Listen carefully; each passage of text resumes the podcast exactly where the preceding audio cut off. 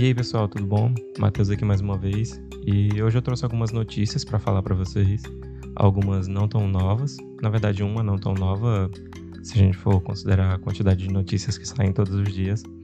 Mas eu acredito que sejam notícias relevantes para a gente conversar um pouco.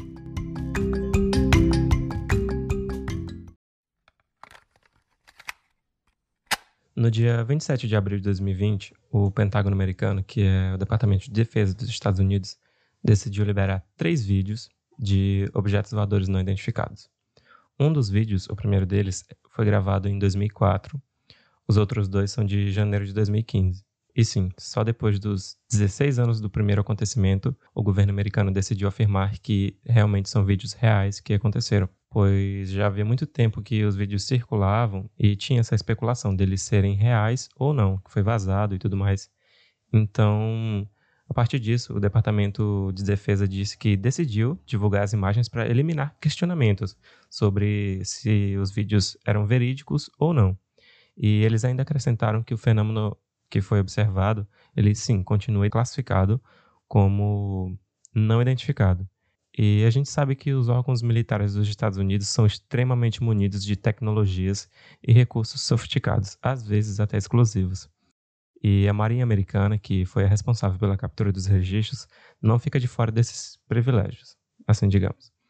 Então, sabendo que esses fatos já tem muito tempo que ocorreram, e a gente acho que pode se perguntar: será que se fosse algo daqui que a gente tivesse conhecimento sobre, algo terráqueo, a gente já não saberia?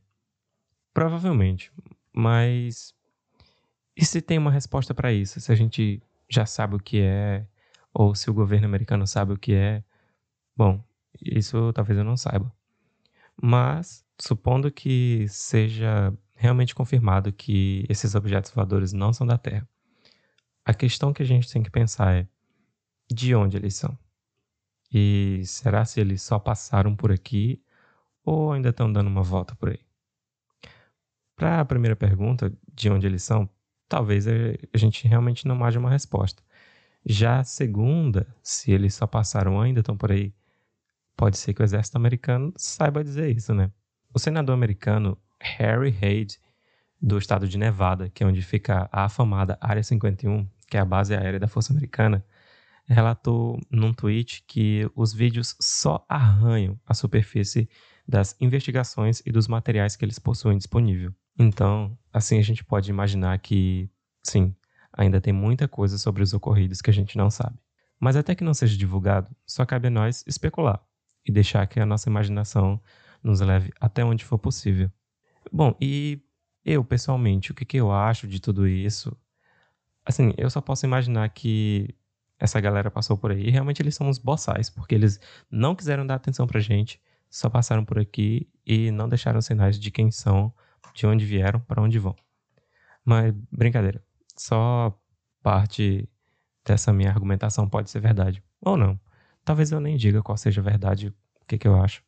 Mas, como eu disse, a gente pode ficar à vontade para especular e imaginar as coisas.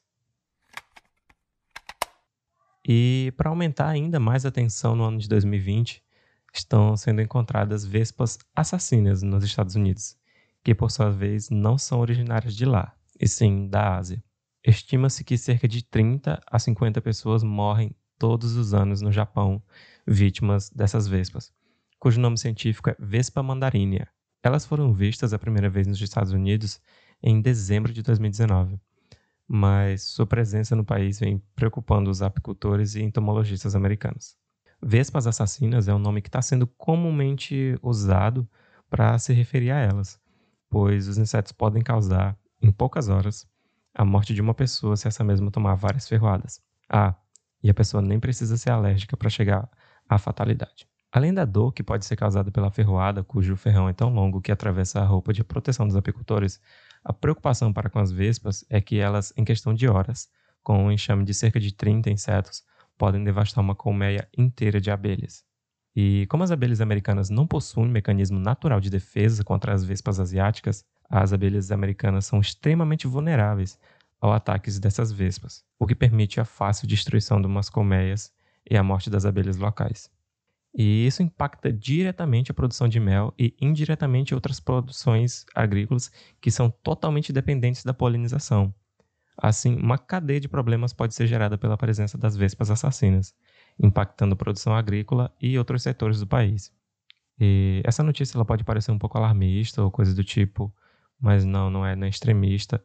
É uma notícia extremamente relevante porque no meio agrícola poucos insetos são tão importantes quanto as abelhas.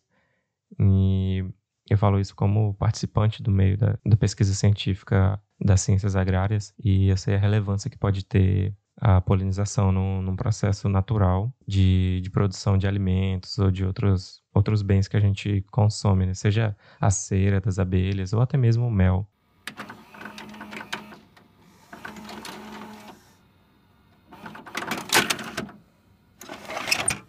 E essas foram só algumas das informações que me chamaram a atenção recentemente. E eu quis compartilhar com vocês isso. Mas convenhamos que com tanta coisa acontecendo esse ano que nós dificilmente nos deixamos abalar por outras notícias, visto que a pandemia do Covid-19 nos nos traz tanta mudança e novidades o tempo todo.